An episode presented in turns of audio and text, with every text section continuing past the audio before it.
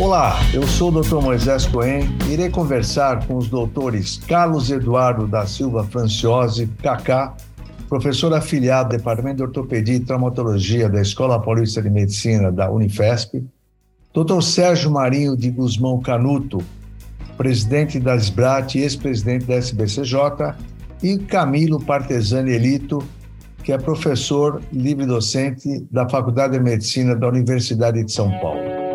É um prazer aqui conversar com essas três feras e o assunto de hoje é sobre lesão do ligamento cruzado anterior no atleta profissional. Como tratar? Então vamos começar aqui já de saída o Kaká. Kaká, você está aí cuidando de um time de futebol e aí o atleta principal do time tem uma lesão do ligamento cruzado anterior. Como é que você aborda isso? Qual é a tua preferência de enxerto no, no caso do futebol? Como é que você trata esse tipo de atleta? Professor, bom, primeiro esse podcast já começou bem, né? Que você parece um locutor de rádio falando. Aqui, acho que nem eu, nem o Camilo, nem, nem, nem o Canuto vamos ter aí essa, esse timbre de voz aí, essa, esse, essa esse reforço que você teve no coral.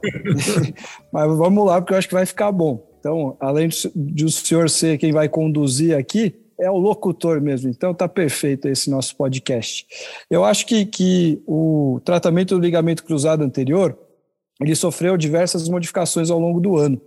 E hoje a gente pensa muito em como diminuir a, a relesão desses, desses pacientes. Porque, em relação às técnicas, eu acredito que a gente evoluiu bastante e ninguém mais é, é, é, com, continua fazendo com frequência, colocando em posições erradas. Então, em relação a tipo de enxerto, pensando uh, em diminuir a chance de recidiva desse tipo de paciente, que eu acho que é um dos pacientes que tem uh, uma grande chance de relesão, inclusive tem aquele estudo do pessoal da UEFA, com cinco anos de segmento, 18% de relesão, é uma taxa muito alta. Então, pensando nisso, eu gosto de utilizar um tendão patelar e quando eu tenho disponível, eu converso com o time, eu peço um enxerto de semitendíneo para fazer o ligamento anterolateral, halo enxerto de anterolateral, mais o LCA com alto enxerto do tendão patelar do paciente. Se acha não gostarem ou não tiver disponível, ou falar que vai ficar muito caro, porque essa é uma particularidade, normalmente os pacientes de time de futebol, eles não têm convênio, né? Tudo particular. E aí, um dos principais pontos é a parte econômica. A gente pediu o que quer e vem o diretor, vem o gerente, vem todo mundo falar, mas não dá para baixar esse preço aí eu tenho opção por usar é, a tenodese do trato iliotibial junto com o autoenxerto do tendão patelar. E aí vou fazer uma técnica outside in para fazer a confecção do, do túnel femoral do meu, do meu LCA, utilizando o tendão patelar, e vou fazer a fixação do meu trato iliotibial, trato iliotibial fazendo um mini lemer, passando ele por baixo do ligamento colateral lateral, com parafuso de interferência, reforçando ali o meu enxerto com um fio não absorvível para o parafuso não comer.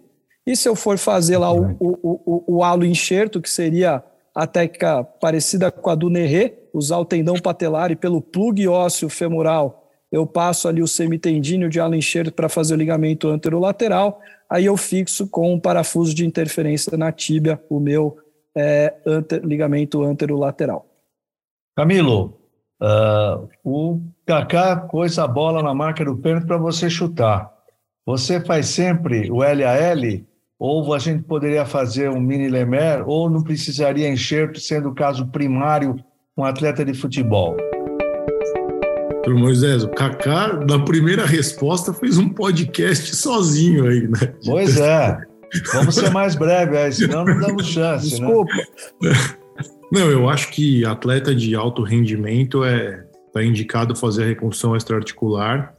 É, eu particularmente gosto de, de fazer o anterolateral, mas faço bastante o, o lemer modificado também quando eu utilizo o patelar ou quadríceps.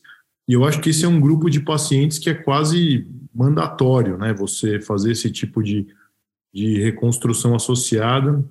Os trabalhos recentes eles têm mostrado em atletas de alto rendimento um benefício da reconstrução associada frente à reconstrução isolada.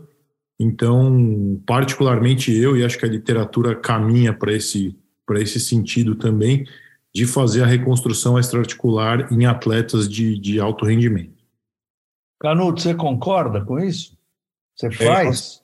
Eu faço, eu faço bastante. É, se eu, na minha prática diária hoje, em 70% dos meus casos primários, eu faço algum reforço extraarticular, seja lemer, seja anterolateral, imagine no atleta profissional, tá? É, eu, nos últimos cinco anos, eu só lembro, de quatro anos, eu só lembro de um atleta que eu não fiz o reforço extraarticular, que era um atleta de seus 35 anos, fim de carreira, e, e que já não, e não tinha uma estabilidade rotacional tão importante, e eu não, eu fiz patelar, que é a minha primeira opção para esses atletas profissionais é patelar na maioria dos casos, porém eu acho que tem 20% de pessoas que não têm uma explosão muito grande, que eu opto pelo flexor. E esse atleta de 35 que eu não fiz o eu fiz um patelar e não fiz o lemer porque eu eu eu estou fazendo um trabalho agora comparando o lemer com a lateral, e a gente tem observado bem mais dor e uma morbidade, uma perda de quadríceps maior nos primeiros seis meses no grupo lemer. E pensando numa reabilitação um pouquinho mais sofrida, eu optei em fazer o patelar isolado, mas eu diria que 95% dos meus atletas profissionais eu faço sim reforço articular e eu vejo no meu dia a é. dia que os casos que voltam para mim com revisão, doutor Moisés, a maioria foram casos que eu não fiz reforço. É, eu, eu me permito aqui discordar um pouco para a gente não transmitir para o nosso público que quem não faz essa articular está errando. Eu, vocês sabem, cuido de dois times profissionais de futebol, já estou na área faz algum tempo, e eu sou bem seletivo em relação à indicação, eu não generalizo. Eu acho que se for um caso, de, ainda que seja primário, mas que tenha um pivô muito importante, ou que tenha uma frouxidão mais importante, eu estou de pleno acordo. Mas talvez não seja a regra que você possa ter um quadro desse de tanta frouxidão. Então, eu tenho feito e faço toda a minha vida uh, o patelar como opção, sem dúvida nenhuma, e nós vamos já perguntar por quê, mas uh, não é minha regra num caso primário, não é porque ele é profissional que ele vai ter mais lesão, menos lesão, na minha opinião. Uh, eu acho que tem indicação e eu consigo, eu, eu procuro seguir os casos onde tem uma frouxidão maior, ou tem um lá, um pivô principalmente maior, é, palavra explosiva é meio perigosa, mas esses casos eu acho que são casos que merecem a associação com uh, esta articular. E eu tenho feito, fiz bastante anterolateral e tenho hoje dado uma preferência para o milimer. Eu gosto mais, eu acho que a chance de a gente errar o ponto, de ter alguma limitação, na minha experiência, na minha mão, é maior, é, é menor você fazer o milimer. Mas falando do enxerto de forma bem objetiva, os três falaram em tendão patelar. Cacá, por que, que você não faria um quadricipital, por exemplo?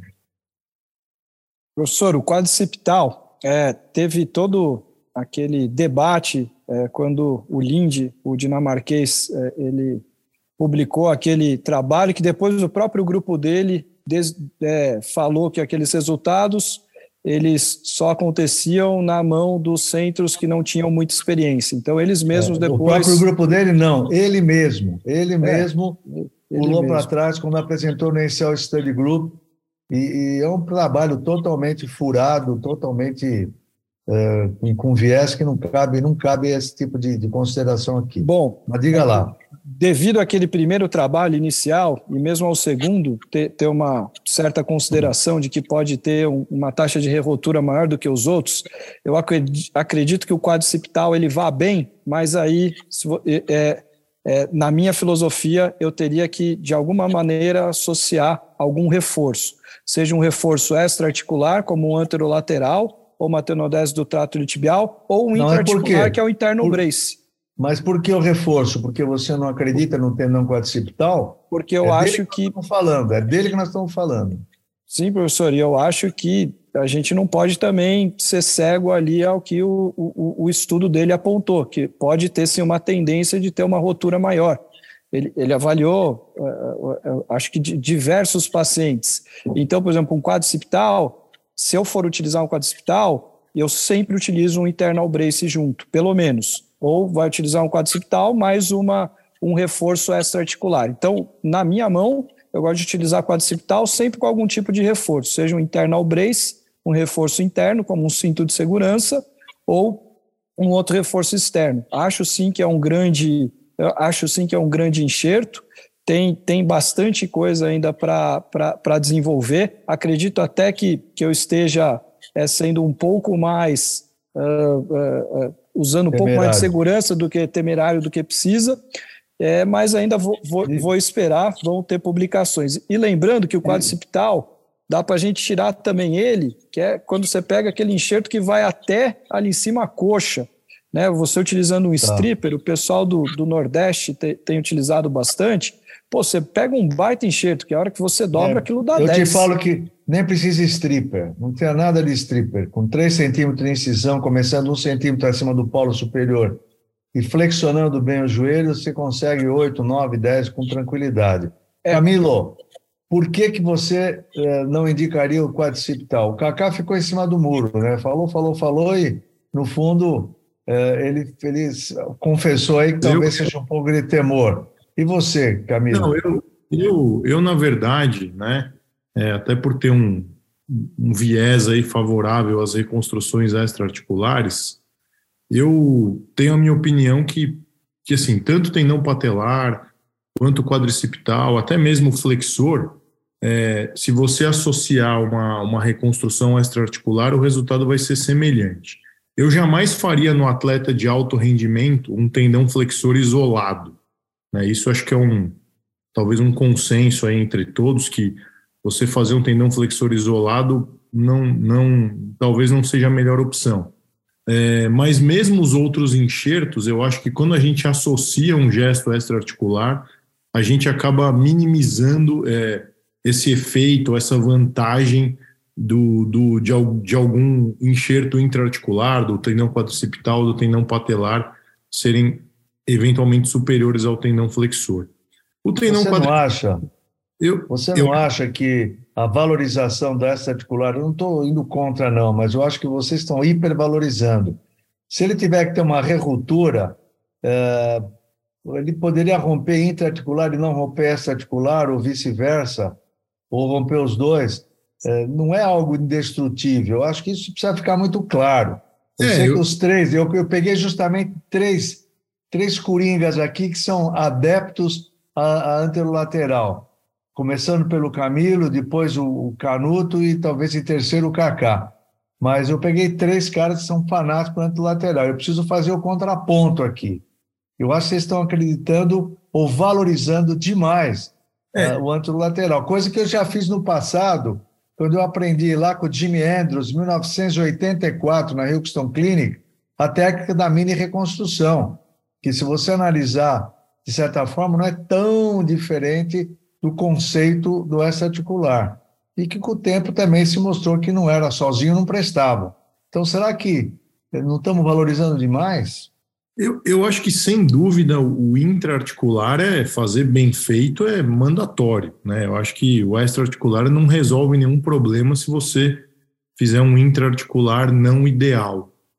Mas é o que eu falei para o senhor, né? Eu tenho um, um, viés aí, até pelas nossas linhas de pesquisa, que tem mostrado sempre um benefício. As custas desse anterolateral, você ganhou o mundo, Camilo. Você merece todos os parabéns. Eu, você, eu... você precisa defender o anterolateral. Você ganhou o mundo. Hoje você é o cara do anterolateral no mundo.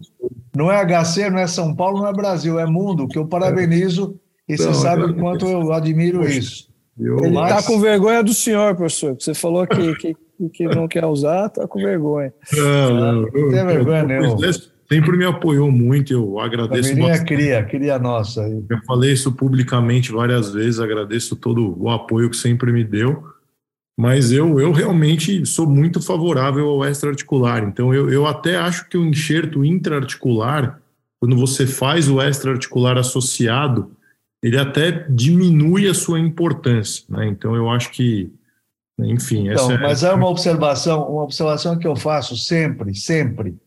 Uh, na hora que eu faço uma extraarticular, por exemplo, eu deixo tudo pronto do cruzado anterior, um patelar que seja, ou qualquer enxerto que seja, não vamos discutir o enxerto, mas eu costumo fazer um teste. eu faço tempo extra-articular, fixo, seja lemer, seja lateral, e eu testo e percebo que ele realmente negativa o pivô, mas ele não negativa o Lachman. O Lachman vai terminar a negativação quando eu fixar o enxerto interarticular. Você observa a mesma coisa, Canutão? Sim, sem dúvida. Com relação ao enxerto, eu, eu tenho ficado cada dia mais simpático ao quadríceps, principalmente a porção do reto femoral, quando você tira ele bem profundo, bem, bem, bem, bem, bem proximal, né? Mas a minha primeira opção continua sendo patelar, minha segunda opção continua sendo flexor, mas o, o quadríceps estava bem distante e eu estou mais simpático. O meu problema no quadríceps é que quando eu vou tirar com plug ósseo, eu acho ele trabalhoso e aí eu não gosto, tá? É só isso. Se for tá. usar plug ósseo, é, eu, eu, acho bem mais trabalhoso. Eu vou de patelar, porque eu sou de uma escola que eu comecei com patelar em 2090 e tanto, e depois migrei para flexor.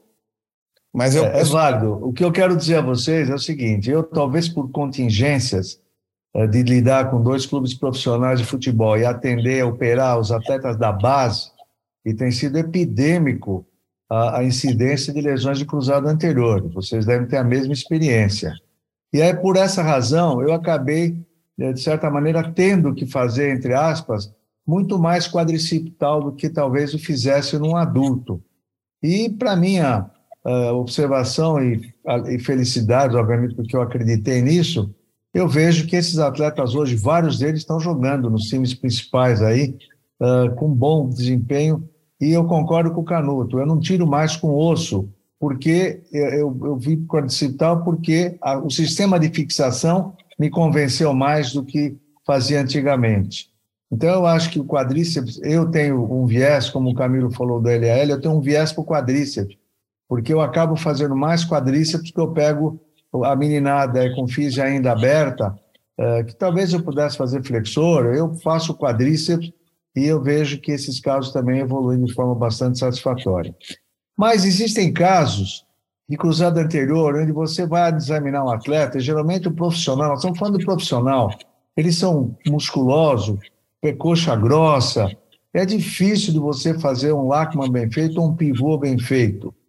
Uh, a pergunta é: existe espaço, existe lugar no futebol para tratar conservadoramente um cruzado anterior, Camilo?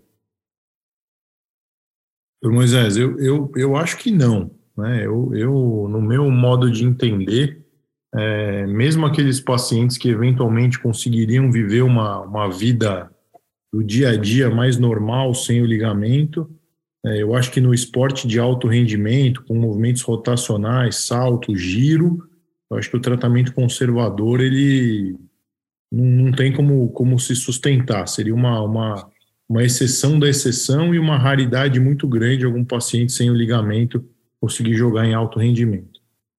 Perfeito. Kaká, de forma e... curta e objetiva.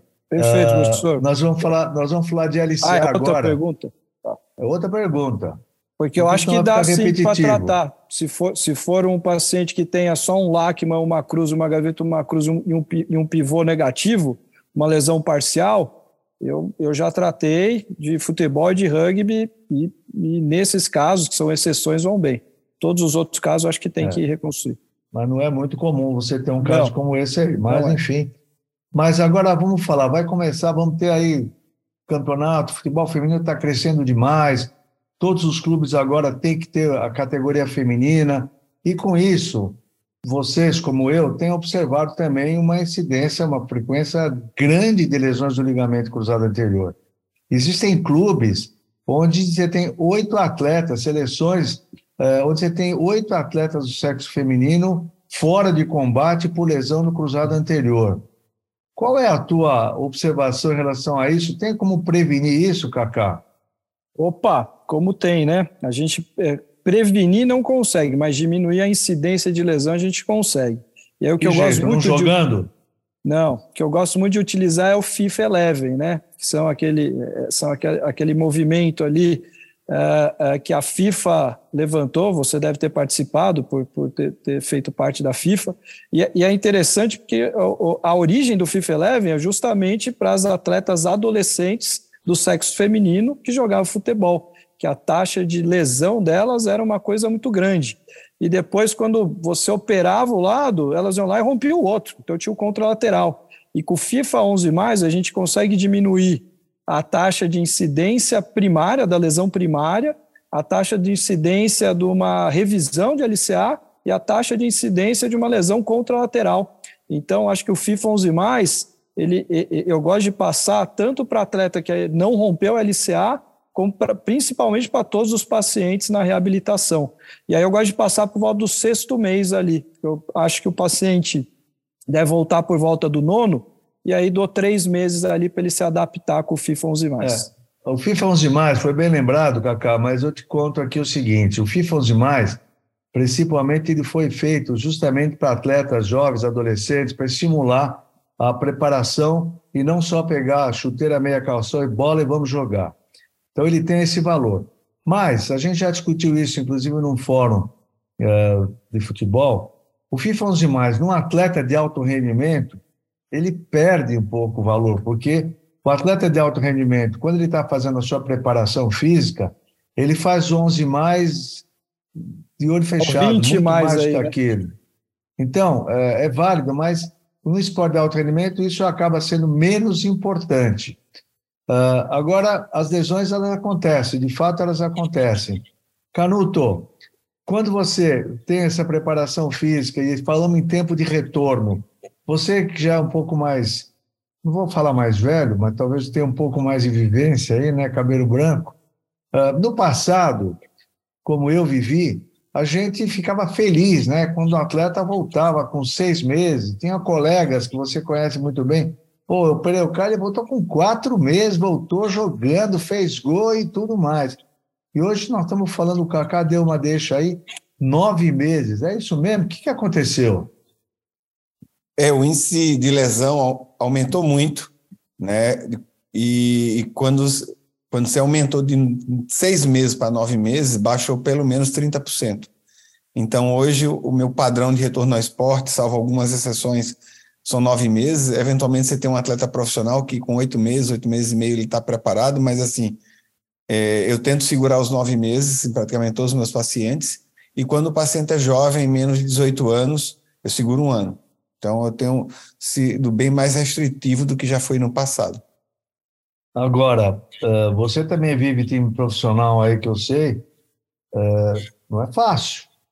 Não é fácil, porque existe toda uma estrutura, e, e além de, de, de, ter estrutura, independente da estrutura de técnico, de clube, de empresário, ele já está negociado, uh, existe uma coisa de foro íntimo meu, eu acho que essa coisa de falar nove meses, oito meses, depende também um pouco do atleta. Eu acho que a gente tem que analisar o todo. Então, se você tem um atleta que eventualmente, com seis para sete meses, ele já está em condições de começar a fazer uma transição, fazer o treinamento, ainda não competitivamente, mas uh, voltar e já está com os testes todos funcionais ok. Uh, se você quiser até fazer para poder tirar dúvida, não é minha rotina, mas uma ressonância, ver se o sinal já não é um sinal que possa estar tá comprometendo o enxerto ainda em, em fase de evolução. É, de repente, com sete meses, ele pode voltar. Mas é, eu sou de acordo, eu concordo, eu tenho sido cada vez mais cauteloso em relação a isso. É, isso não quer dizer que se ele voltou com sete meses ou com seis meses e meio, se ele estiver muito, muito bem, ele vai romper. Mas alguns trabalhos saíram na literatura e a maioria se baseia nesse trabalho, talvez nem tanto na experiência própria, mas nos trabalhos é, de que aumenta a incidência e por conta disso e eh, na medicina do esporte, principalmente atleta de alto rendimento, que é o nosso escopo aqui, você fica com muito mais receio porque você está muito mais na vitrine. Então, se você opera um atleta de alto rendimento, ele está maravilhoso com seis com sete meses, por exemplo, e ele volta com sete e deu o azar ou a falta de sorte de ter uma lesão, um trauma e romper, pronto, o culpado é o médico que autorizou ele voltar não com nove, autorizou com oito ou com sete. Eu acho que tem muito disso. Você não acha, Camilo, você é contrário? Não, eu acho que é, é, essa população é, é bem complicado, né, doutor Moisés? Porque realmente às vezes você sente que o, que o, que o paciente ele está bem para voltar com sete meses, ele passou em todos os testes funcionais, ele está com o joelho estável e as fatalidades acontecem, né? Acho que o esporte de alto rendimento, as fatalidades acontecem. Então, acho que esse talvez seja um dos motivos que a gente ficou mais receoso e mais cauteloso para liberar os, os, os jogadores. É, tem um, um, porém que eu acho interessante, que de um tempo para cá, é, esses testes funcionais para retorno ao esporte têm ganhado cada vez mais notoriedade, né? Então, antigamente você só via a parte muscular, ah, não, tá bom, tem muita gente que tem costume de fazer isocinético de rotina, é. falando o quadríceps está ótimo, é, já está com seis meses, oito meses, só que às vezes a propriocepção não estava tão boa, né, o paciente ele não, não tinha cumprido aquele, aquele, né, aquele protocolo de retorno ao esporte com os testes funcionais, e acho que isso aumentava bastante é, o índice de, de lesão quando o paciente retornava. Esses testes funcionais específicos para o esporte que vêm sendo desenvolvidos nos últimos anos, acho que tem minimizado também bastante o, o índice de, de relesão. E acho que é uma coisa importante para quem lida com esse tipo de atleta, que esses testes não são iguais para todos os esportes, né? Isso varia muito e é importante conhecer é, para que esporte você está direcionando o, o, retorno do seu atleta. É. No caso do futebol, Kaká, de rotina, pergunta rápida que nós estamos chegando quase ao fim do nosso podcast. É muito comum nos Estados Unidos, você também tem escola americana, uh, invariavelmente, a grande porcentagem de casos operados de cruzado anterior, o atleta, o paciente sai com brace no pós-operatório. Uh, você usa brace? Tem favor ou contra? Por que você acha que o americano usa tanto brace? Você está falando daqueles braces funcionais que ele joga é. com o brace ou, ou brace? Não, não, não, não. Que joga com o brace futebol é impossível, mas pós-operatório mesmo, de cruzado anterior. Professor, eu gosto de, é, não tem muito na literatura, a gente acha trabalho tanto a favor do brace quanto contra, é, como contra. Eu, eu gosto de utilizar o brace por pelo menos uns 10 dias, somente para dar um apoio ali na, na, na marcha inicial para o paciente, enquanto ele está com o quadríceps mais inibido. E, e na minha rotina é, é, isso daí, eu deixo em torno, se é LCA pura, eu deixo em torno de 10, 14 dias o brace com, com muletas e é isso. E o canuto, usa? Não, Tom Moisés, eu carga parcial, uma, duas semanas.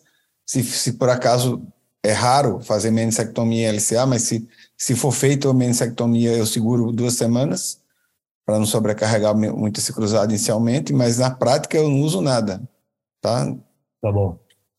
É, eu também não uso nada. Eu pergunto porque isso é uma constante. O americano tem isso por conta de, na minha opinião, Comercial. Eu acho que os seguros, seguro saúde cobre isso e existe um interesse comercial muito grande, porque eu não encontro nenhuma lógica para que isso possa ser verdade. Professor, eu, tenho, eu, tenho, eu tenho, uma lógica, não com atleta profissional, mas é, é, a gente pega muito tigre, né? E no começo da cirurgia, aquele quadríceps está inibido. E não é incomum a gente pegar, eu, pelo, pelo menos há muito tempo, quando os pacientes não usavam brace no SUS, que não tem condição de comprar, cara que vai andar não tem quadríceps e fala que, que acaba tendo aquela falseada por inibição do quadríceps, que não é do LCA, mas a gente fica com receio. Então, só por isso eu acho que eu acho o brace um, um válido. Tá. É, quem puder usar, obviamente, muleta e ter esse cuidado, tá, tá valendo, né?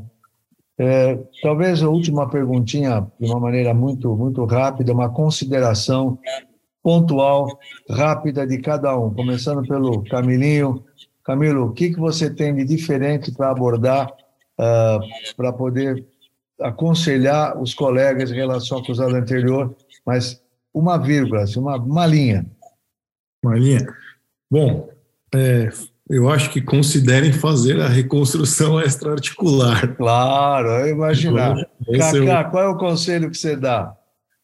Professor, eu vou dar dois fazer a reconstrução extra-articular, e aí eu acho que tem trabalhos como o do Stability Group lá, que é do Alan Getgood, e também do Bertrand, que mostra que a taxa de relesão é menor. E se for usar um quadricipital, usar um internal brace. Eu acho que esses são os dois principais conselhos que eu daria, tá? Então, ou faz a reconstrução extra-articular, ou usa um internal brace ali, principalmente se for usar o quadricipital. Qualquer, qualquer um desses está válido. E o canuto? É, eu, eu consideraria usar reforço extraarticular, optar por um enxerto que você tem uma espessura boa, se possível acima de 8. Na mulher nem sempre isso é possível, mas você tentar fazer um enxerto espesso e procurar lesões associadas, que muitas vezes passam desapercebidas, desde uma lesão em rampa meniscal até uma lesão periférica que muitas vezes é subdimensionada numa ressonância, um colateral medial que não foi bem diagnosticado, que é uma lesão parcial e que muitas vezes volta para você com uma abertura até maior. Então, acho que esses três pontos são muito importantes. Muito bem. Bom, o meu conselho seria é, não mexer nos isquiotibiais, porque eles são restritores secundários do movimento de rotação externa e de abdução da perna e, e ao movimento do chute. É, eu uso é, internal brace de rotina nos meus casos e a minha preferência ou é patelar como primário ou quadricipital. Hoje eu não faço distinção entre um e outro. Bom, na verdade eu acho que uh, abordamos em pouco tempo algum assunto, mas teríamos aqui um dia para discutir com o usado anterior.